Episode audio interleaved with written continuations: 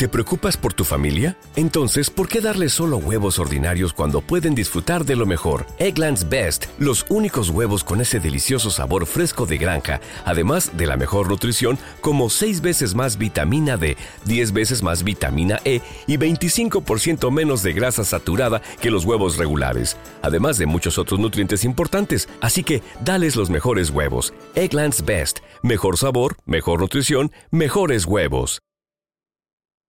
Lucky Land Casino asking people what's the weirdest place you've gotten lucky? Lucky? In line at the deli, I guess? Aha, in my dentist's office. More than once, actually. Do I have to say? Yes, you do. In the car before my kids' PTA meeting. Really? Yes. Excuse me, what's the weirdest place you've gotten lucky? I never win and tell. Well, there you have it. You can get lucky anywhere playing at LuckyLandSlots.com. Play for free right now. Are you feeling lucky? No purchase necessary. Void where prohibited by law. 18 plus. Terms and conditions apply. See website for details. Ràdio Marca és emoció, l'esport és nostre. Ràdio Marca és emoció, Ràdio Marca Barcelona 89.1. Ràdio Marca.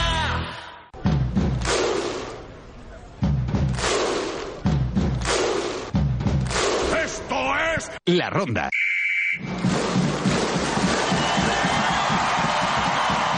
Camarero, ponme la ronda que soy futbolero, que por mi Barça juro que muero, que será azulgrana es lo que yo quiero. Soy rondaira, soy culé, soy rondaira, soy culé. La Ronda. Y aunque tenga que madrugar, es el programa. Que Vila y Javier Jiménez. Soy rondaira, soy culé, soy rondaira, soy culé. En mi casa con mi café, con la ronda despertaré. Las noticias, la tertulia, ese Javi y ese Mar. De mi Barça en Radio Marca, me cuentan la actualidad. Para no perder detalle, para estar siempre enterado. Hay que enchufarse a la ronda y el partido está ganado. Soy rondaira, soy culé, soy rondaira, soy culé. Y aunque tenga que madrugar, es el programa que yo soñé. Soy rondaira, soy culé. Hola, hola, què tal? Molt bon dia i molt bona hora. Salutacions i benvinguts a la Ronda Radio Marca Barcelona en edició de dimecres 29 de juny, penúltim programa del curs. Hola, bebé. Hombre, Alex Gibaja, què tal? ¿Cómo estás, personita? Pues aquí ya, això, eh, penúltim programa y no sé si viene usted con super consejito también. Bésame en la frente. Ah, no puede ser nada ya usted. El super consejito del día es que si tienes paga en julio, Sí. vete a una frutería y apalabra una sandía y un melón que Uf. están super caris. Carísimos, Porque ¿eh? de ahí seguro que vas a sacar tajada. ¡Hello! Adiós. Adiós, personitas. Adiós, personatge. Saluda, baby. Que això, que penúltim programa del, por, del curs i avui el protagonisme, per exemple, és per Neymar, que no compta pel PSG, també Fora. pel futur de Sergi Barjuan, lluny del Barça B, per les paraules de Víctor Font, i sí, també pel debut de Rafa Nadal Ah. a Wimbledon. Vamos, Rafa. Sí, ya estamos, ¿no? Això només un, és un tastet del que ens espera avui, perquè, per exemple, també tancarem la primera hora acompanyats d'en Jordi Siurana amb... Llegendes de l'esport. Avui per parlar de Michael Jordan, eh? El Suplex, eh? Ah, sí, exacte. Avui amb el Jordi Siurana, arroba Suplex, parlarem de Michael Jordan. I Michael com Jordan. sempre, també us esperem a tots plegats a Twitter, a Facebook i també a la segona hora amb les vostres trucades al 932 171010. Repetimos. 93217 1010. I amb en Javi Jiménez, Ei. en Joel Reguant, Ei. en Jordi Moreno a les vies de so, en José Ángel Eras a la producció executiva i publicitat Ei. i un servidor, en Marc Vilacós, parla. Sí, ei. Comencem aquesta ronda d'avui dimecres 29 de juny. Sigueu benvinguts! La Ronda, amb Marc Vila i Javier Jiménez.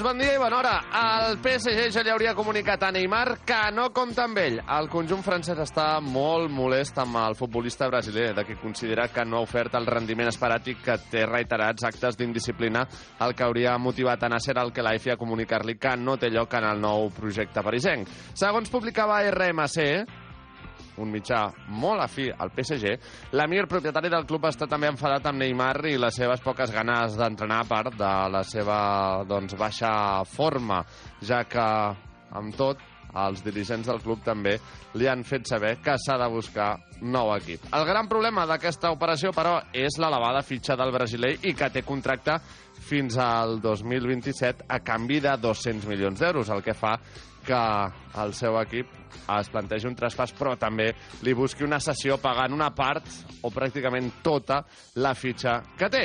Hola, Chatini. Hombre, Kiko Hernández. Bueno, pues yo tengo más datos sobre Neymar. Ah, sí, a ver. Atención, y es que al parecer a este sujeto le va más la juerga que a Pocholo y a Piqué juntos. Sí. claro. Y por lo visto en París ya se ha recorrido todos los garitos, se aburre mucho y se quiere ir a Claro. otra ciudad. ¿eh? Claro, porque él sabe que hasta la dama más honesta se va de fiesta.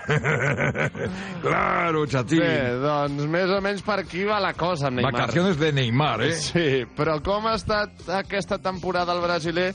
Doncs, eh, més enllà de les seves sortides de to lluny dels terrenys de joc, Neymar ha disputat un total de 28 partits amb el PSG, repartint 8 assistències i marcant 13 gols. Això sí, tots ells han estat a l'Alicant i ha estat lluny de ser el jugador determinant i el crack mundial que tothom esperava.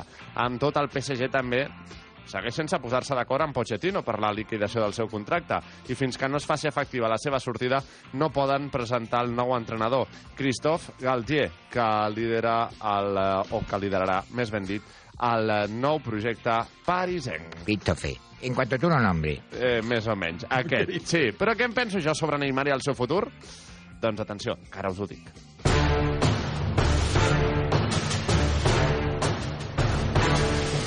Neymar, 30 anys, i un futbolista que també ha abdicat abans d'hora. Un jugador que prometia molt, però que finalment ha estat lluny de marcar època. Va marxar a París amb l'objectiu de convertir-se en el millor del món. I des d'aleshores, la seva trajectòria només ha fet que anar a la baixa.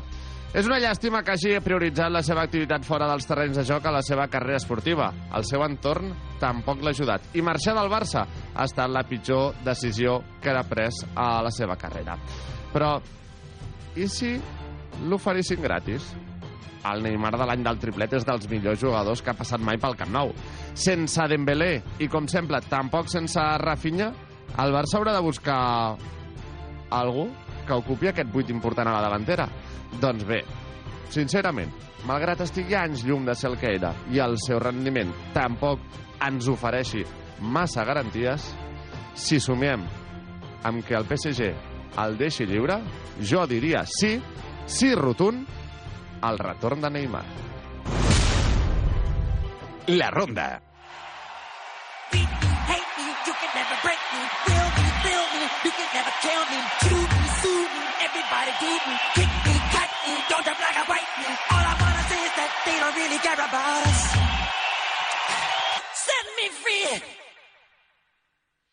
All I wanna say is that they don't really care about us.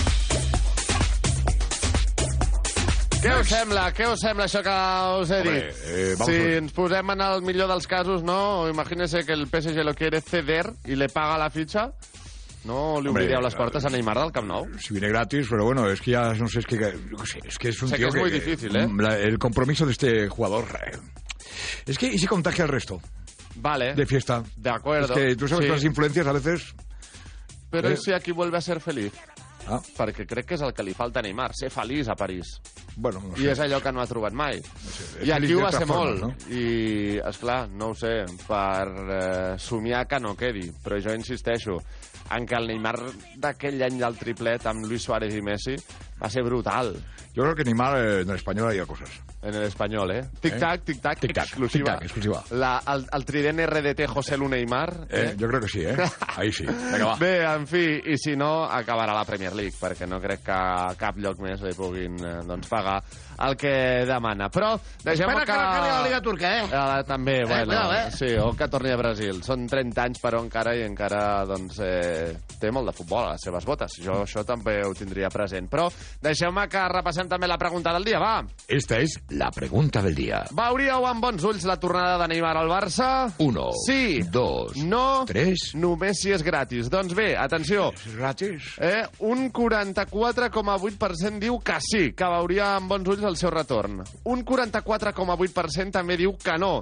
I un 10,3%, només un 10,3%, diu que només si és gratis, eh? O sea, o sea, Sí, sí. Yo creo que, que yo además que pondría la tercera, vamos. Pues o la gent ha tingut pressa per votar i no has llegit la tercera opció, La tercera opció no l'han vist, eh? exacte, o directament, doncs, eh, Neymar encara convenç més, més del que ens pensàvem, o eh? igual hi ha gent que li agrada molt pagar, eh, també. També, també és veritat, també és veritat, que anem sobrats de tete. cales, eh, Jan? Sí, home, sí. Escolti, no, no, si m'ha dit un ocellet que avui fa anys, vostè. Doncs, eh, bueno, Que en després... fa ho celebra- 60, eh? Obre, obre una ampolla de cava, la primera. va. Eh, Vinga.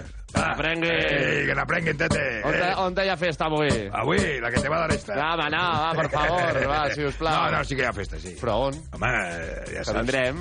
Bueno, doncs mira, esteu convidats. Ja sabeu que esteu Bueno, convidats. després m'ho diu, eh? Sí, home, t'ho diré a, a, a, en veu baixa, eh? Vale, Perquè si privat, no s'apunta eh? tothom, Sí, eh? ja, ja. I el Barça no està ara per... Eh, per Doncs tinc un regal per repartir vostè. fruita de patates per tothom, eh? Eh? Fer enganchitos, faré- lujo, eh? ¿Quieres su regalo o no, Jan? Venga, dame un regalo, va. Pues tome, que lo tengo enganchado ¡Hostias! ¡Qué bo! És Fosprint Zero, dissenyat per a aquelles persones que necessiten un plus extra d'energia per poder dur a terme la seva activitat quotidiana sense que els suposi una aportació calòrica important. Això és una meravella. Ho és, Fosprint Zero, sense sucres afegits, zero greixos i 100% natural. Elaborat amb rodiola, cafè verd, Oh, eh, oh. gelea reial liofilitzada, pròpolis i la taurina, vitamines B, D i E, crom, seleni i manganès. Fosprint Zero, Oh, eh, oh. energia a l'instant sense sucres afegits. Demana-la al teu arbolari o botiga especialitzada. Més informació a sorianatural.es. sorianatural.es. Que se'l prenguin. Que, el, que ens el prenguem tots plegats. Sí, senyor, va. Vinga. La Ronda. Tots els dies de 6 a 8 del matí a Ràdio Marca. Hello, it is Ryan, and we could all use an extra bright spot in our day, couldn't we? Just to make up for things like sitting in traffic, doing the dishes, counting your steps, you know, all the mundane stuff. That is why I'm such a big fan of Chumba Casino. Chumba Casino has all your favorite social casino style games that you can play for free anytime, anywhere with daily bonuses. That should brighten your day a little. Actually, a lot. So sign up now at chumbacasino.com. That's chumbacasino.com. No purchase necessary. VGW Group. Void were prohibited by law. See terms and conditions. 18 plus.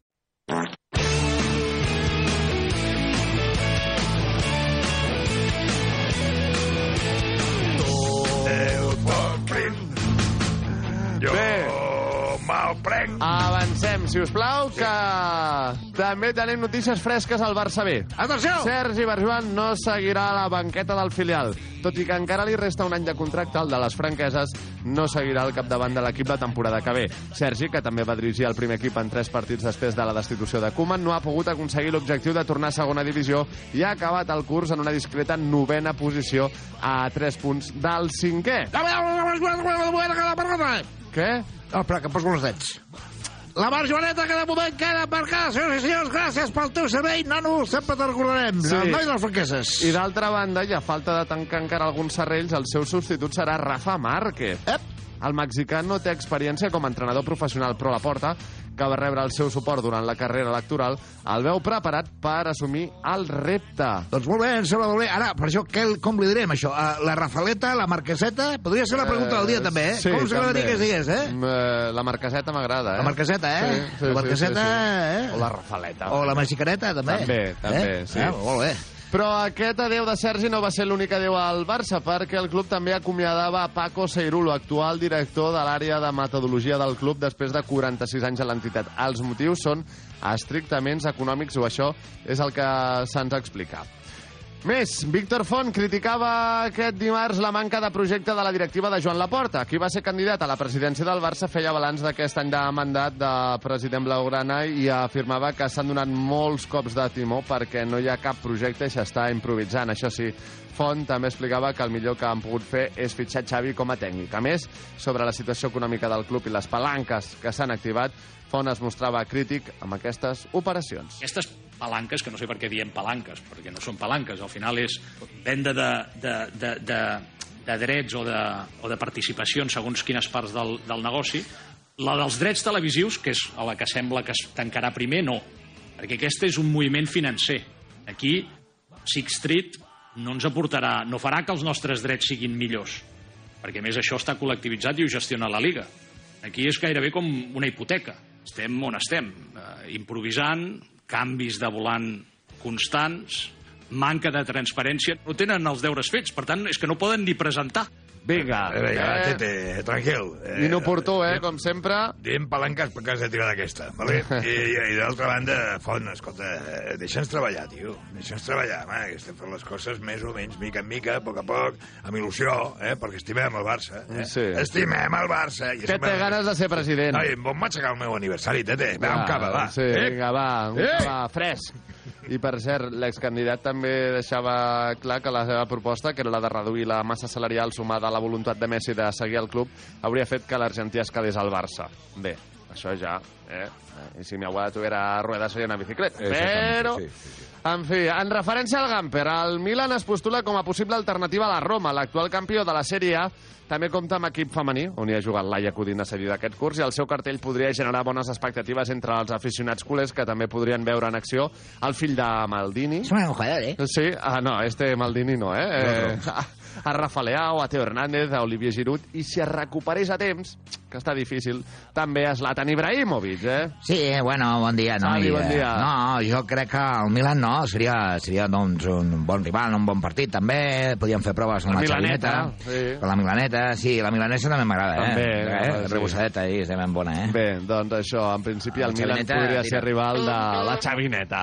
I pel que fa al mercat, atenció, el Chelsea està a punt de deixar el Barça sense Rafinha.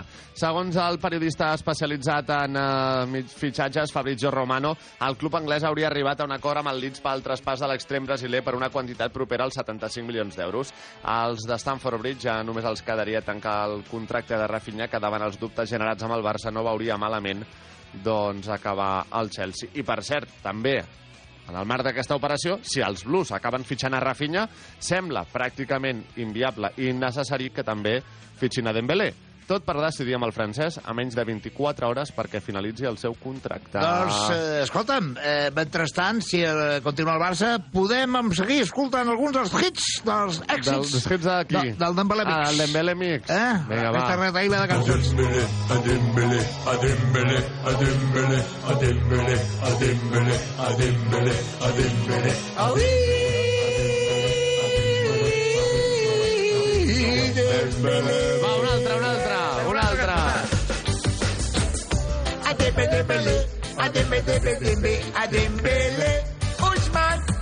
Adembele, Adembele. Una més, va, una més, una més. Va, va.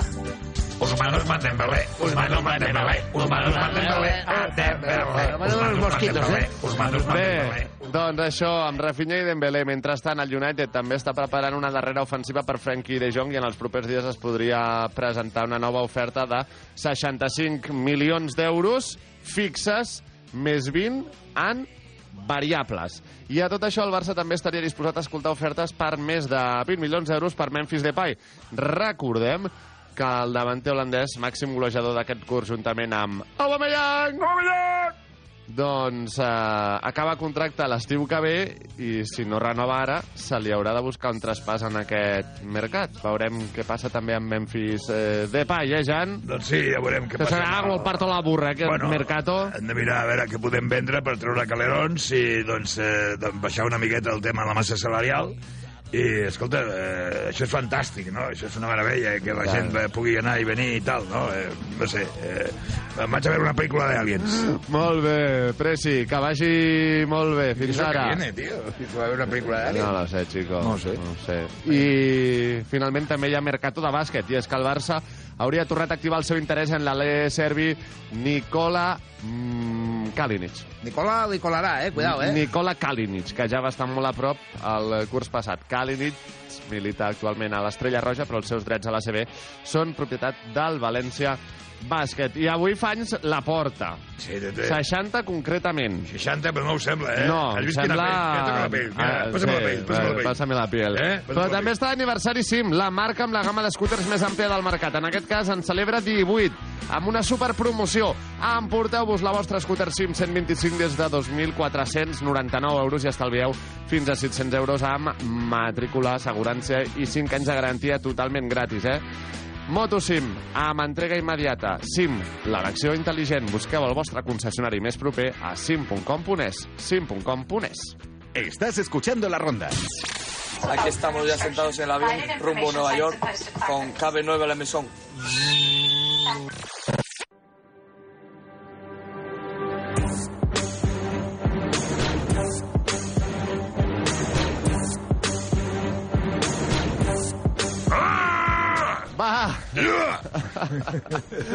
I ara, al ritme de les sirenes, parlem del Real Madrid amb en Dani Tejedor. Hola, Dani. Hola, bon dia. Bon Perquè, dia. a més, a la Casa Blanca hi continuen sorgint els rumors de sortides, eh, en aquest cas amb Dani Ceballos. Sí, l'andalús parlava per Mediaset on afirmava que Carlo Ancelotti li va reconèixer que no havia disposat dels minuts que li tocaven per rendiment i que fins i tot el tècnic italià se li va disculpar per això.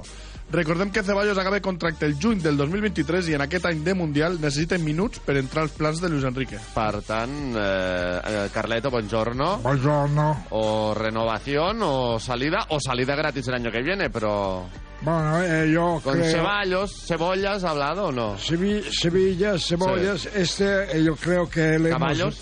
caballo que viene de Bonanza, eh, yo creo que tiene eh, mucha posibilidad el año que viene de hacer cosas, pero yo planteamiento cada partido voy mirando quién pongo, quién quito, quién, quién dejo en el vaquito, en el vaquillo, ¿no? Entonces no creo, no puedo decir ahora qué voy a hacer, Bueno. porque estaba de vacaciones tocándome la pelota. Ya, ya, ya, bueno, bueno, no se preocupe. Escolti, pero ¿tiene alguna idea, algún chiste? Siempre. Va, Always. dispari, va. Dice, bienvenido a la ruleta de la suerte. Dice, ¿cómo te llamas? Dice, Unai. Digo, tranquilo, Anses, primero el nombre y luego compra bocados. Va, eh? Eh, Teje, Bé, eh, Rep- replication. Jordi, prepárame la tarjeta, va. Digo, ¿el qué le dice a la Barbie? Oye, ¿cuándo vamos a tener relaciones? Digo, cuando tenga un hueco. És verdad, fan la pel·li de Barbie Ken. Sí. Amb la Margot Robbie. Sí, I, i ell- el, i ell és- el Gosling? Sí, Ryan Gosling. que sí, Sí, oi? sí, bueno, sí, ja... Parlant molt bé, però...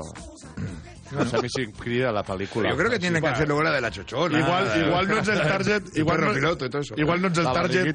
Igual no es el target que busquen. Eh, a veure, Eh, coses pitjors hem vist, eh? Sí, no, ja, També ja. et dic, eh? També et dic. Bé, i sense deixar encara l'actualitat del Real Madrid, a França per fi es disculpaven per l'enrenou que es va generar amb l'organització de la final de la Champions. Concretament, el primer ministre francès Gerald Darmanin entonava el mea culpa i pel que fa al bàsquet també ahir trencava el seu silenci Tomàs Hertel després de ser apartat de l'equip.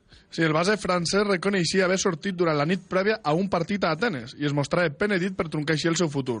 Ertel també va parlar de la seva sortida del Barça dient que lamentava haver amagat les negociacions amb el Real Madrid en el seu moment. Doncs eh, ahora es tarde, no? Que Sí. No. Ahora, no? El tio se disculparà de tothom ara. Clar. Sí, aquest se podia anar de festa a Valdemar, eh? Eh, Sí, no, no, correcte. Hi ha, hi ha més d'un també. En fi, Avui la porta també se'l trobarà per eh, segur, segur. Ei.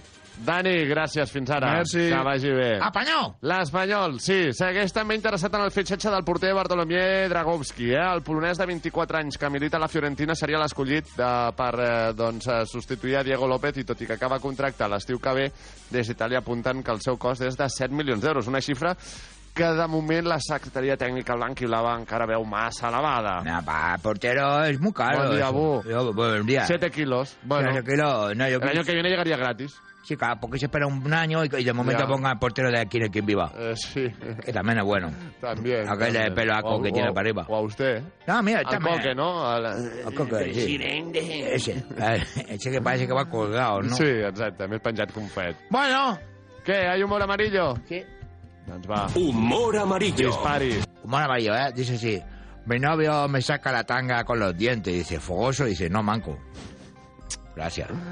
Tarjeta, porque... Ah, eh, no, ¿por qué tarjeta? Gràcies, Bu. No, tarjeta. Pel que fa al Girona, ja es filtraven les tres equipacions oficials per la propera temporada. La primera és vermella i blanca, però trenca amb les tradicionals franges verticals. La segona serà basada en la senyera i la tercera utilitza un patró de camuflatge amb colors blaus, grisos i turqueses. Ostres, seran los Rambos, eh? Sí, més o menys. A veure Rambos si, de Girona. A veure si no els veurem de la gespa. A ver si... També exacte. ben camuflats. Bueno, mira, eh, si no los verá venir el porter. Sí. Va, Bé, va, va, en un va. altre ordre de coses, el portaveu del Mundial de Qatar, Nasser Al-Qater, explicava als mitjans de comunicació que lluir banderes amb els colors LGTBI durant la celebració del torneig es pot castigar amb entre 7 i 11 anys de presó. No sé, ya, esto ya es... eh, És para no ir. Sí, Directament no, és para no ir. I en És- és clau... per a- Qatar. Ah, exacte, sí. Eh, I en clau internacional, Gessé, José Rodríguez, Mm. ja és nou jugador de l'Ankaragutxo turc i finalment Quique Setién també estaria molt a prop de convertir-se en el nou entrenador de l'Al-Shabaab d'Aràbia. Buenos días. sí, Buenos pues, días, Quique. Bueno, Ahí sí. no se va a poder llevar las vacas, ¿eh? No, y las vacas, bueno... En el Al-Shabaab. El Al-Shabaab. eh, Al-Shabaab. Shabaab o Tequedap, ¿no? Eh, no, sé, eh, me voy a hinchar a kebabs ahí, ¿no? Sí, el Shabab.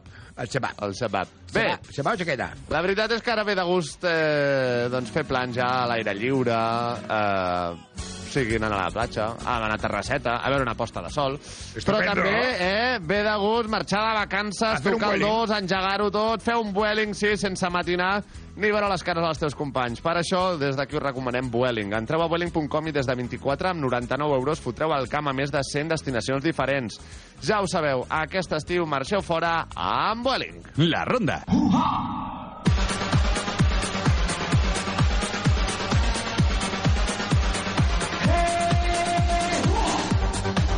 Doncs 6 minuts per arribar a dos quarts. Jordi Moreno, què tal? Molt bon dia i molt bona hora. Molt bon dia. Penúltim programa del curs i última, Última secció, última eh? secció teva, perquè demà farem doncs, una tertúlia pirata Tertúlia especial. pirata. Eh? I allò, la festa de final de Sí. temporada. Exacte. Però bé, Jordi, és dimecres 29 de juny i explica'ns què hem de saber de tal dia com avui. Vull acudit abans. Que... A veure, tens... Ah, mira. Chist. El humor de Moreno. Sí. A ver. Dice, doctor, oigo voces en mi cabeza. Dice, quítese los auriculares. Dice, no llevo. Dice, pues entonces ni puta idea. Pues práctico y para toda la familia. Tarjeta, ¿eh? Sí, està embarazado, no? Que també seria un, dia, un diagnòstic molt comú. Sí, sí. Doncs avui, 29 de juny, a part de l'aniversari de la Porta. Ei, tete. eh, van passar més coses. El tal dia com avui, el 1888, ojo l'efemèride, al Palau de Cristall de la ciutat de Londres, el coronel George Gurot, agent de vendes contractat per Thomas Edison, Mm. va gravar en un cilindre fonogràfic l'obra Israel-Egipte de Handel, executada, executada per un cor de 4.000 veus. Hosti. Actualment resulta ser l'enregistrament més antic conservat i si el voleu escoltar el podeu trobar a internet, a la Viquipèdia, per exemple. Jo l'he escoltat, s'escolta bastant malament. HQ, eh? O sigui, et diuen que és un coro por, mm, por decir algo. Pero podría ser un erupto perfectamente, ¿no? Sí, molt bé, molt con mucho ruido y algo de fondo. 1888, eh? 1888. L'MP3. Primera gravació. L'MP3 encara no es portava, No, no. no s'estilitzava. Eh, I coses més modernes, eh, el 2007 Apple va posar a la venda el primer iPhone, que Steve Jobs havia presentat el 9 de gener del mateix any. Mhm. eh, masses de consumidors es van amuntegar a les portes de les botigues d'Apple abans del llançament del telèfon, algun fins i tot acampant la nit d'abans. Això Sí, que sí, deu la, ser la, la locura, eh? de los eh? iPhones. Fervor, sí, sí. i aquesta ens agradarà molt tal dia com avui, el 2008 la selecció futbol d'Espanya va guanyar la seva segona Eurocopa La de la final contra Itàlia? sí, contra Alemanya La segona?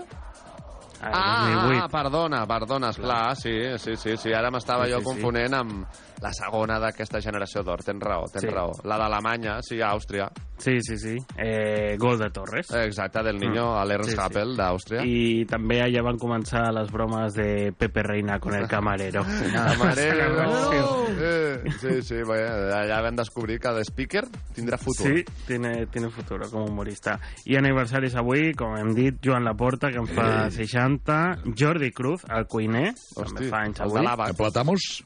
Venga, va, sí eh, Alejo Saura. T'explico una anècdota d'un col·lega meu. A veure. Va. Té un amic meu que viu a Doha. Mm? Viu molt bé, eh, a Doha. Mm.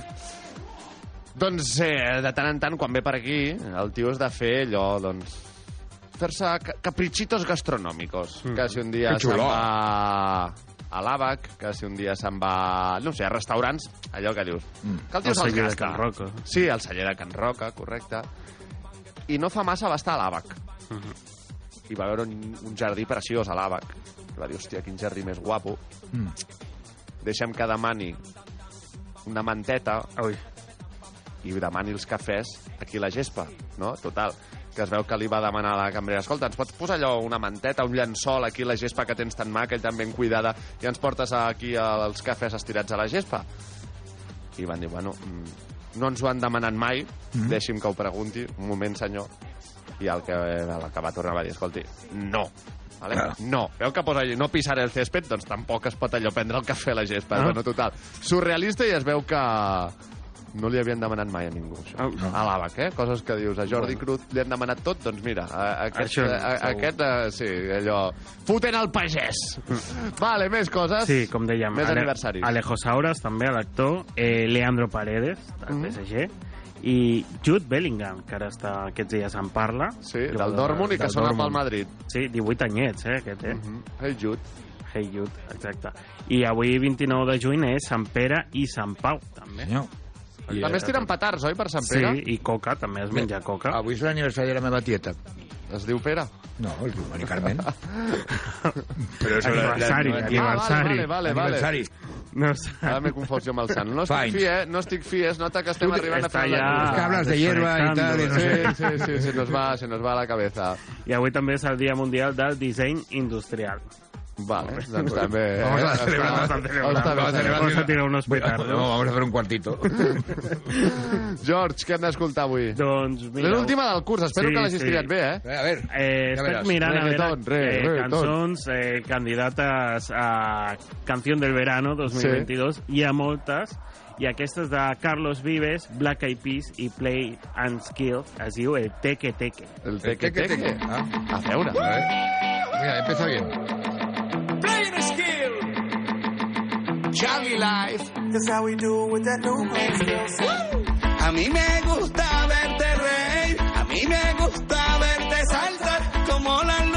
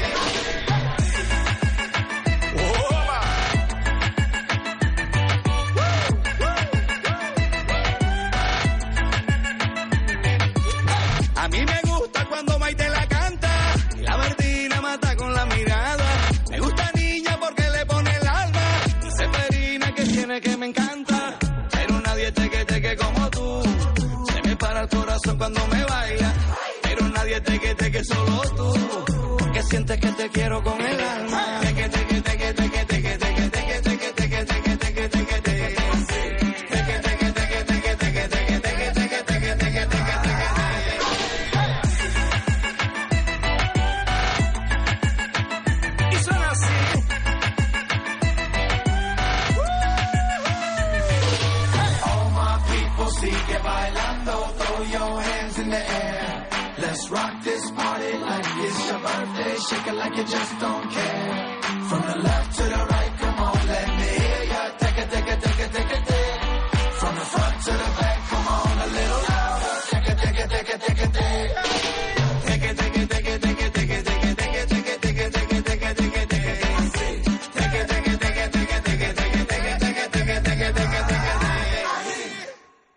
escoltant Ràdio Marca Barcelona, 89.1. Sim, la marca amb la gamma d'escúters més àmplia celebra el seu 18 aniversari amb aquesta superpromoció. Emporta't el teu scooter Sim 125 des de 2.499 euros i estalvia fins 700 euros amb matrícula gratis, assegurança gratis i 5 anys de garantia totalment gratuïta, amb entrega immediata. Troba el teu concessionari a sim.com.es, xarxa oficial de concessionaris Sim de Catalunya. Mm, platja o piscina? Aquest estiu gaudeix de la tranquil·litat de saber que si necessites ajuda, pitges el botó SOS i la reps de manera immediata. Perquè l'únic mal de cap aquestes vacances sigui escollir on fas la capbussada. Millor platja.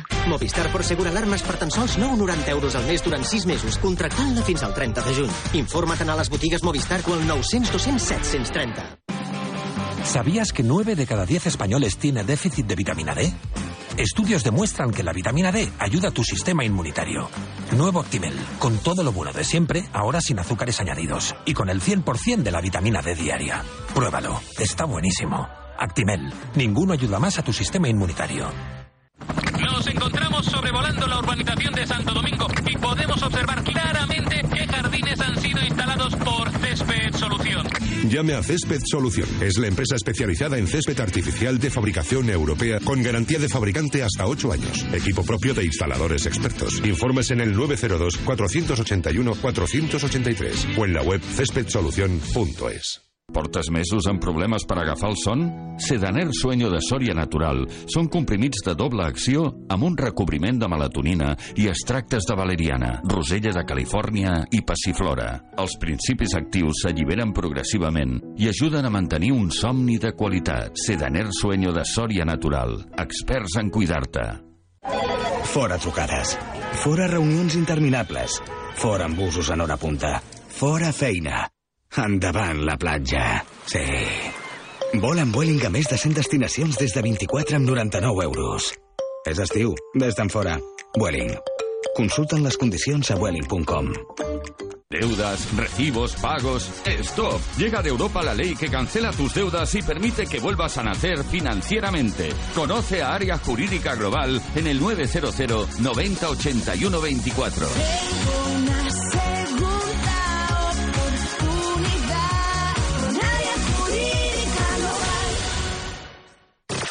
La Ronda, Deixeu-me dir unes poques paraules.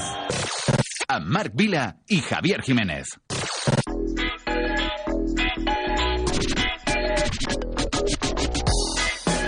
Tic-tac, tic-tac, seguim a la ronda en edició de dimecres 29 de juny amb el penúltim programa del curs i també és moment ara de tornar a encetar el nostre contestador particular amb alguns dels missatges que ens hi han deixat els nostres estimats col·laboradors per explicar-nos què es cou per ells durant aquest estiu. Som-hi!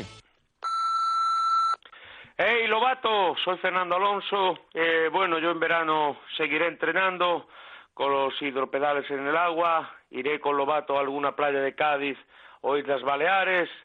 Eh, me encanta la tortilla de camarones, eh, por cierto. Pero me da rabia que se me meta en la playa la arena entre los dedos. Uf, eso no puedo. Yo ya me he pedido mi flotador en forma de coche de Fórmula 1 y nada, haré carreras en el agua con Lobato. Un saludo, adiós. Hola, buongiorno, eh, soy Carletto Ancelotti. Eh, bueno, eh, toca reflexionar eh, para ver qué jugadores tenemos para la próxima plantilla.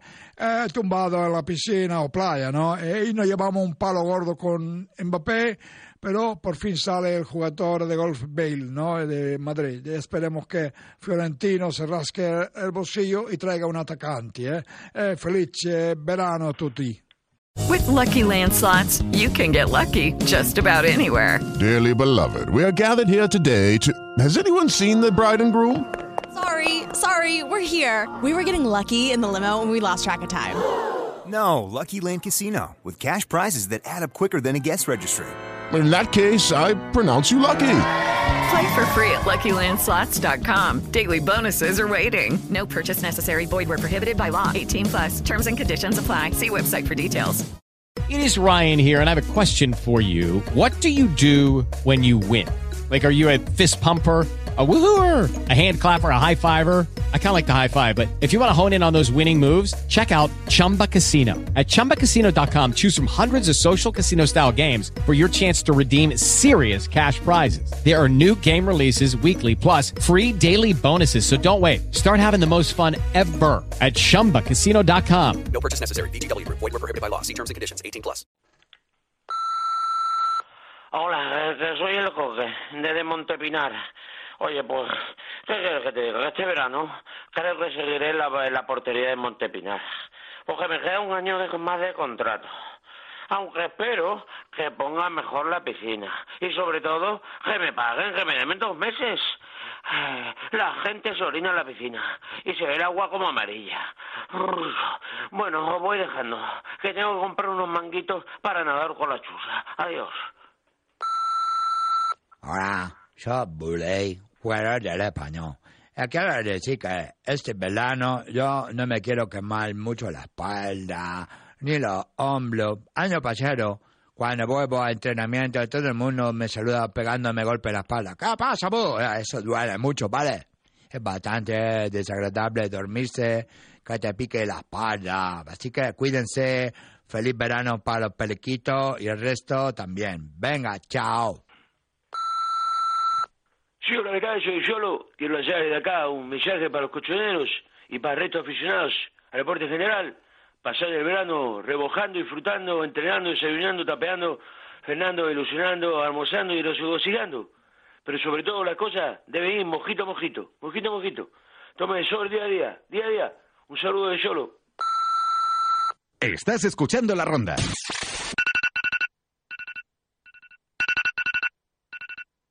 Despiértate ya, pedazo de gandul. ¿Vale? Que te está sonando la alarma hace cinco minutos ya. Y ya van media hora. Que te despiertes.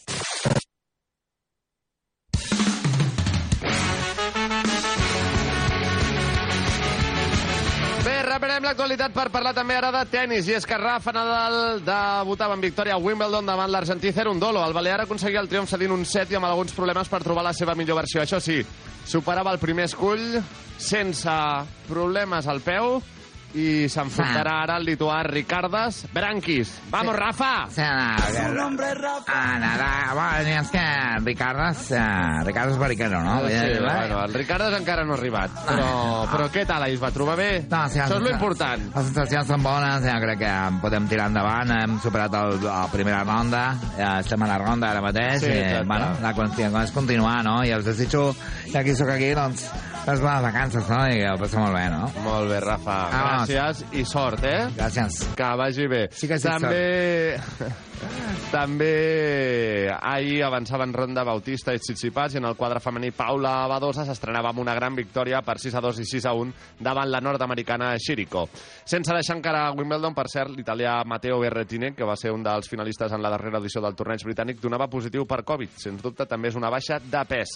Pel que fa al bàsquet, Laia Palau ha rebut la Creu de Sant Jordi per la seva trajectòria i per ser la basquetbolista catalana més llorejada de la història. També han estat guardonats el tortell eh, Poltrona Mm? o els Estopa. Ah, mira que bé, molt bé. Por la raja de tu farda, yo. Tuve un piñazo con mi D'altra banda, a la NBA, Kyrie Irving seguirà un curs més als Nets. Als seus 30 anys havia sonat per reforçar els Lakers, però finalment complirà la seva quarta temporada a Brooklyn amb Kevin Durant i a canvi de 35 milions d'euros l'any. Ben jugat per part seva, eh? no està gens malament. I finalment, Marc Márquez se explicant que d'aquí a 15 dies començarà la seva recuperació del braç dret i també afegia que el dolor que li estava provocant la lesió el va portar a pensar que, com a molt, seria capaç de seguir competint dues temporades més. Ànims a Márquez i que tingui també una molt bona recuperació. La ronda, amb Marc Vila i Javier Jiménez.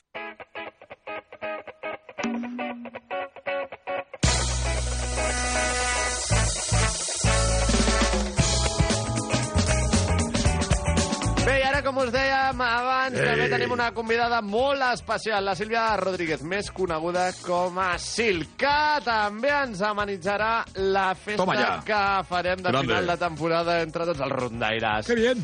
Sil, ¿qué tal? Muy buenos días, ¿cómo estás? Hola, ¿qué tal? Buenos días.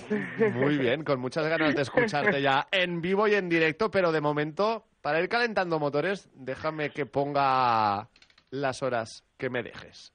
Piérdeme en tus besos desde que te veo. Pierdo la conciencia de lo que es real. Y déjame que sueñe, abraza el tiempo fuerte sin dejar pasar las horas que me dejes junto a ti. Suena que te cagas, Sil. Sí, os gusta. Mucho, la verdad es que sí. A ver, eh, expertos aquí somos en fútbol y en poco más, pero la buena sí. música creo que la sabemos también apreciar y reconocer. ¿Cómo definirías tu estilo? Pues bueno, me cuesta siempre definirlo. De hecho, yo hago canciones para que la gente se sienta identificada y para que no se sientan solos. Es un poco el objetivo de mi música, más que definir un estilo en concreto. ¿Y cuándo empezaste y cuándo y cómo descubriste tu pasión por la música, claro? Eh, bueno, pues mira, empecé súper, mm, no tan pequeña, o sea, yo empecé más eh, adolescente ya y tendría pues mm, 14 años cuando comencé y escribía un diario, lo que pasa es que se me quedaba corto porque no expresaba demasiado allí y entonces un día pues haciendo una canción para, para una amiga, que era su cumpleaños, pues a la gente le gustó mucho y me lancé, me lancé a seguir haciendo canciones. A petarlo, ¿eh? Sí, sí. Oye, ¿y ya eras de niña una chica que, por ejemplo, en los festivales del colegio salía a cantar voluntariamente o te empujaban? Venga, sal, sal. Para nada, para nada. De hecho, yo tenía un miedo escénico brutal que a día de hoy no lo tengo, pero sientes el, el cosquillo ese demasiado intenso. Bueno, cualquier artista, ¿no? Cuando sale al escenario al principio sigue teniendo todavía ese tema de gases, ¿no? Como diciendo, uy, cuidado, cuidado, ¿eh? Bueno, al menos yo digo porque yo salgo bastante al escenario. Me- mariposas. sí, mariposas, sí, otras cosas. Yo creo que sí, pero veo gente muy muy segura, ¿eh? muy muy lanzada. ¿eh? Sí, pero es un papelillo, ¿eh? Hay También. que trabajar en ello y exacto, y sobre todo aparentar otra cosa. Anclar el cuerpo. Eh, Sil, cuéntanos algún secreto también de tus canciones, ¿no? ¿Cómo las escribes? Primero la música y después la letra, primero la letra y después la música. Pues la verdad es que soy un poco caótica en ese sentido, o sea, nunca tengo una manera fija de hacerlo. A veces simplemente canto sin ninguna letra porque me gusta la melodía y luego le pongo una letra. A veces tengo un escrito de esos de profundos que necesitas lanzar y simplemente te pones a, a leer lo que has escrito con alguna melodía o produzco la base y después es que te digo, voy un poco a lo loco, o sea, nunca tengo una manera fija de trabajar en ese sentido. A mí me gustaría hacer una pregunta. A ver, Pedrerol, que no molesta ahora. Hay tipos de música y tipos de canciones, de cantantes. Eh, ¿lo- ¿Los finales de las canciones los haces con chimpón? Es decir, ¿se acaban o tienen esa que va bajando el volumen? Ah, depende un poco también, aunque me gusta que vaya bajando volumen. ¿Te gusta más Me eso? gusta, sí, me gusta ir dejando a la gente ahí escuchando un flojito. O aquello que dice que se acaba, que se acaba. ¿Que se acaba o no se acaba? Bueno, Sil, cuéntanos más. eh, ¿En qué estás trabajando ahora? Eh, eh, ¿En qué pues, Pues- estás dedicando tu tiempo también musical? Eh, pues mira, ahora mismo tengo mi proyecto como SIL. Eh, el, de hecho, el día del 1 de julio sale la próxima canción que será en inglés. ¿Mm? Eh, y además tengo un, un dúo de electrónica, de tecno melódico, con, con Josephine, que es una, una productora de Barcelona, es brutal, es una crack. Y de hecho estuvimos en el Molino eh, este 25 y estuvimos actuando allí y el, el plan un poco es seguir con los dos proyectos y, y tirarlos lo más alto que se pueda, tanto uno como el otro.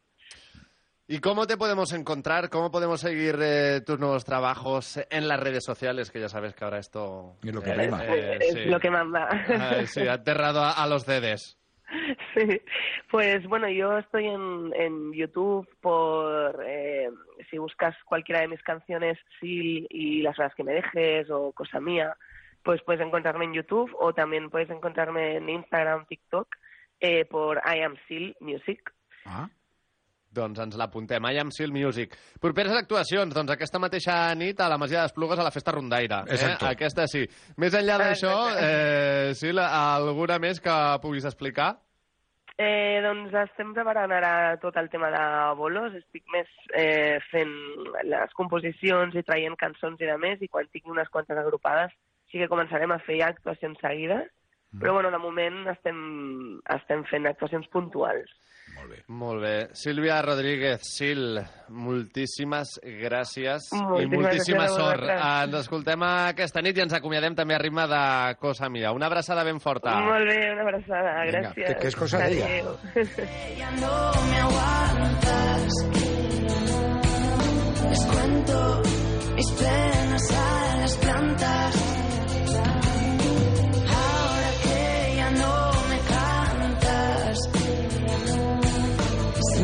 Nudo en la garganta. Ah, ah, ah. Siento que todo fue mentira. Me contaste cuentos y yo me los creía. Tú fuiste la actriz y yo la espectadora. De este show que a todas enamora. Qué bonito lo pintabas, cómo lo clavabas. Qué fácil me.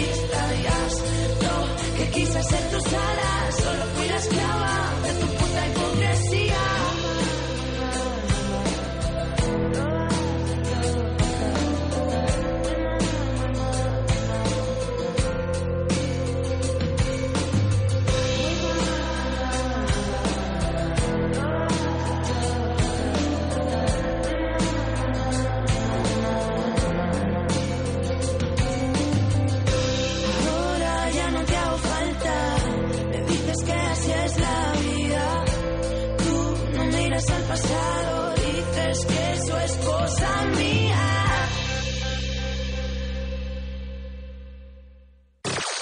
La Ronda, amb Marc Vila ¿Veis esas calabazas?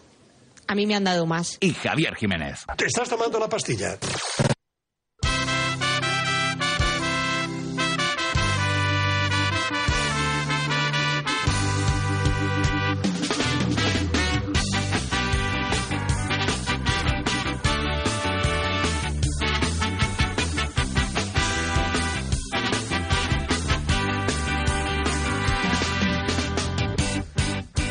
I ara amb Danone també ens traslladem a la Masia després d'aquest eh, mini break que hem fet amb la Sil. Hola, Fèlix. Molt bon dia. Fèlix Soler, bon dia i bona hora. Hem parlat d'aquesta marxa de Sergi Berjoan, però atenció que també l'actualitat de la Masia ve protagonitzada per uns polèmics tuits que li han tancat les portes del Barça a Elvis Coca. Mm? Parlem de qui és i explica'ns la situació. Sí, l'actual adjunt de la direcció esportiva del Mirandés ha estat descartat com a responsable de l'escàutic formatiu culer després de sortir a la llum els seus missatges i retuits. Al perfil de Coca podem trobar tuits com basta ya de tantas ayudas, las que nos quita Rajoy se las dan al Barça, lamentable.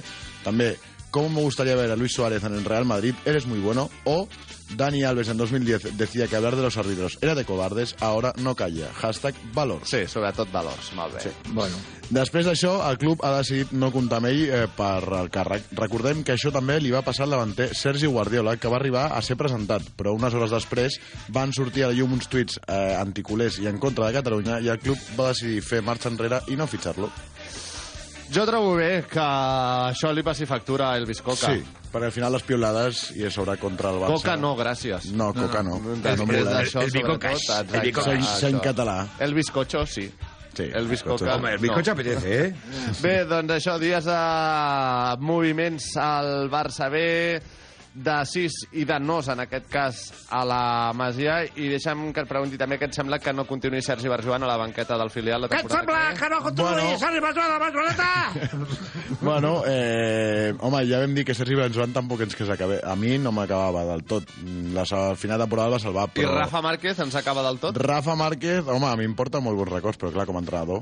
No, no ha tingut experiència. Bé, va tenir allò un període a la banqueta de l'Alcalà de Henares, del juvenil de l'Alcalà, exacte, eh? Però ja està. No sabem molt bé què farà, però bueno, si ho fa com a igual que com a jugador, jo encantat. Uh, els amiguets de Jan, eh? Aquí Sí, tornant bueno. els favors, eh, Preci? Home, la Marqueseta jo crec que pot eh, continuar doncs, una Haurien tradició, d'haver portat no? a Henry, no a Márquez. Per exemple, també hagués Home, estat però una és que l'Enriqueta no quedava seriós. No, no. Ja. La Thierry Enriqueta. La tia Enriqueta, no, que La tia- tia I a, la, Enriqueta, i a més o Márquez menys. com li diem? La Marqueseta. La Marqueseta. Ah, bueno. Sí, o la Eh? Rafaleta. La Marqueseta surt d'aquesta sèrie, no? Que Sí. Élite, no? Bueno, Ah. eh, sí, també. Fèlix, gràcies, eh? A vosaltres. Fins ara, i per cert, recordeu, amb el colesterol alt, no ens cansarem de dir-ho, us heu de cuidar. I des d'aquí us recomanem d'anacol, amb una alta concentració d'esterols vegetals que bloquegen parcialment la seva absorció i ajuden a expulsar-lo. Per això d'anacol el redueix en dues o tres setmanes de forma 100% natural. Els seus estudis clínics avalats per la Fundació Espanyola del Cor ho confirmen. D'anacol funciona. Trobareu les pautes de consum a danacol.es, danacol.es. La Ronda, amb Marc Vila i Javier Jiménez.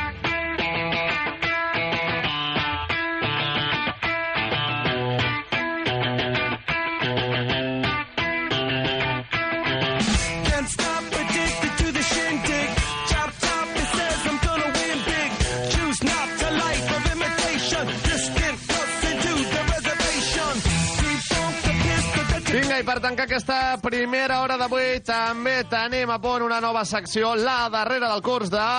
Llegendes de l'esport amb el Jordi Ciurana. Molt bé, sí senyor. Jordi Ciurana, bon dia, què tal? Com estàs? Molt bon dia, tot bé, i vosaltres? Doncs aquí, ja arribant a final de curs, també amb ganes d'endinsar-nos en la darrera secció de llegendes de l'esport. Llegendes de l'esport. Perquè, a més a més, parlem avui d'una autèntica llegenda, un GOAT en majúscules. Tortell Poltrona. No, no, què diu? No, què dice, home? hombre? Ens referim a Michael Jordan. Sis vegades campió de la NBA. Cinc vegades MVP de la temporada regular. 14 vegades All-Star. Dues medalles d'or als Jocs Olímpics i, doncs, peça clau, fonamental, en aquells Chicago Bulls que van eh, marcar època.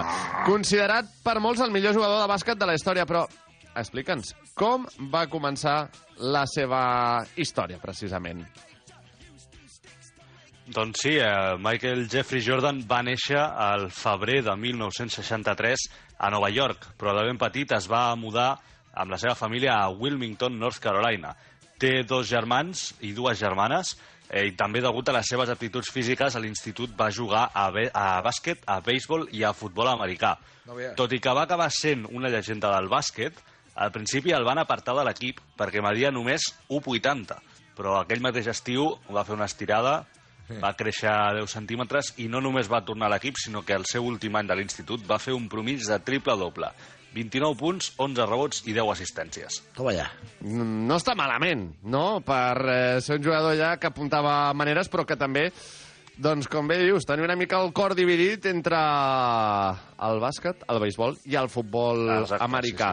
I després de 3 anys a la Universitat de North Carolina, MJ va arribar a la NBA. Sí, el van escollir els Chicago Bulls en tercer lloc al draft de 1984 per darrere de Hakim Olajuwon i Sam Bowie. A partir d'aquí, la història que tots coneixem. Rookie l'any 1985, MVP i millor defensor de la temporada 87-88, però aviat es va topar amb el seu primer gran repte, els Bad Boys, aquells Detroit Pistons que els van eliminar 3 anys seguits i l'última d'elles a la final de l'NBA. Però ell i l'equip es van refer i van escombrar els Pistons a les finals de la temporada 90-91 i després en guanyarien encara dos anells més seguits. Es va retirar per primera vegada l'octubre de 1993 degut a l'assassinat del seu pare. Sí, això el va Però marcar. després d'un breu...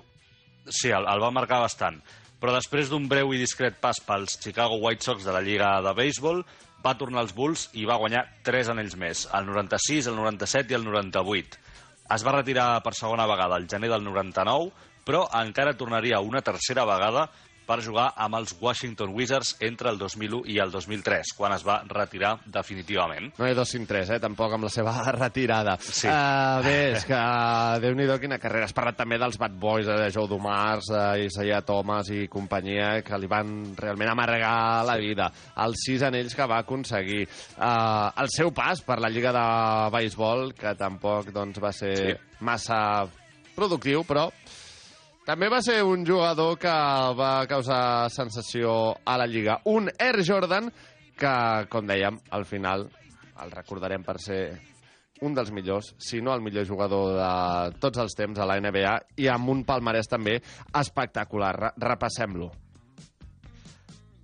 Doncs sí, mira, va deixar l'esport amb 32.292 punts, que en aquell moment era el tercer, ara és el cinquè a la història, un promig de 30 punts per partit, que encara és el més alt a la història, Mm. 6 anells de l'NBA, 6 MVPs a les finals, 5 a la temporada regular, 14 vegades All-Star, or olímpic a Los Angeles 84 i Barcelona 92, 11 vegades el millor equip de l'any, 9 vegades el millor equip defensiu, 10 vegades màxim anotador de la Lliga i dues vegades guanyador del concurs d'esmaixades. I a més d'això va fer 211 partits de 40 punts i 39 de 50 punts, amb 30 triples dobles en tota la seva carrera i té l'honor, a més, de ser el primer jugador en fer un triple doble a un All-Star Game, concretament el 1997. Mm, bé, doncs eh, què dir, no?, d'una persona, d'un Sí. sí. jugador que ha aconseguit aquests eh, números. Uh, un Jordan, però, que també cal dir-ho, va transcendir les pistes, ja que és un... Eh, bé, més enllà de les pistes, més ben dit, perquè també és un dels jugadors més mediàtics de la història i que va revolucionar l'esport. Exacte, és una de les figures més mediàtiques de la història de l'esport en una època en què els jugadors encara no eren tan mediàtics. Ha estat imatge de grans marques com Coca-Cola, McDonald's, Chevrolet, eh, Gatorade, Nestlé o la més coneguda Nike, que fins i tot va fer una línia de bambes per ell, la Air Jordan. I anys més tard fins i tot va crear la seva pròpia marca, la Jordan Brand, marca que actualment compta amb grans jugadors com Luka Doncic, Carmelo Anthony o Jason Tatum, entre d'altres. Va protagonitzar la primera entrega de Space Jam el 1996 i s'ha fet una infinitat de documentals al voltant de la seva figura, però probablement el més conegut últimament sigui The Last Dance de Netflix. Brutal. Boníssim. Va ser president d'operacions dels Wizards abans de tornar a les pistes l'any 2001 i des del 2006 és propietari dels Charlotte Hornets. I, a més, també des del 2020 té un equip a la NASCAR. Molt bé, doncs Michael Jordan, eh, polifacètic, com que dèiem, Sí. no? Eh, També va revolucionar una mica el món de l'esport, convertint-se en la imatge de grans marques i companyies i traient la seva pròpia línia de sabatilles. I a nivell personal, Jordi, també m'agradaria que ens, ens expliquessis alguna cosa de Jordan. Què ens en dius? Sí, doncs eh, Michael Jordan és llicenciat en Geografia per la Universitat de North Carolina l'any 1986. Li agrada col·leccionar cromos i també li agrada el motociclisme. Fins i tot va arribar a fer unes voltes l'any 2004 al circuit de Ricardo Tormo amb una Ducati oficial i va coincidir amb pilots com Randy Mamola, Colin Edwards o Sete Gibernau. Randy que mola va dir mucho, eh? Quan Mamo- el el va... Randy Mamola, eh? Ma Sí, mola. aquest, aquest m'amola. M'amola molt. doncs quan, quan va conèixer Sete Gibernau a, a Michael Jordan, fins i tot va arribar a dir que es va quedar sense paraules quan el va veure. Què dius? Amb Un Sete? Michael Jordan que, que va, va Sete tenir un Gibernau, perdona, Jordi. No, el set irlandès. Sí, sí, Sete Gibernau. O sigui, El- l'any 2004... qui es va quedar sense paraules? Sete Gibernau o Jordan quan va conèixer Sete Gibernau? Home, tu qui creus? Home, espero Sete que... Gibernau es va quedar sense paraules Ah, val. quan va conèixer Michael Jordan. Vale, vale, vale, vale. Sí, sí, sí, ho, No ho sé. va, ho va explicar així. Es van conèixer al 2004, eh, quan va acabar la temporada, que sempre l'acaben a, a València, doncs els dies següents va fer a Michael Jordan unes voltes amb, amb una Ducati Vale, oficial. vale, vale. Això ja em quadra més. El Pensava que era va- va dir Jordan el que s'havia quedat sense paraules. Ah, Sete, que per cert me vaig trobar al Godó aquest any. Eh, bé, en fi, la, la curiositat. Ah, mira, ¿Qué suerte- molt bé. qué suerte que tienes. Sí, sí. I amb què acabarem, doncs? Doncs mira, eh, Michael Jordan va estar casat entre el 89 i el 2006 i en aquest matrimoni va tenir una filla i dos fills. Els fills van jugar a bàsquet a la universitat, mentre que la filla va estudiar administració esportiva i ara treballa amb ell a Nike Jordan. També va tenir un amant i un fill que finalment no és seu, i el 2013 es va tornar a casar i va tenir dues filles bessones. A més, ara mateix també és avi. Molt bé, doncs... Amb eh, acabem. Michael Jordan, the GOAT, eh? the greatest of, uh,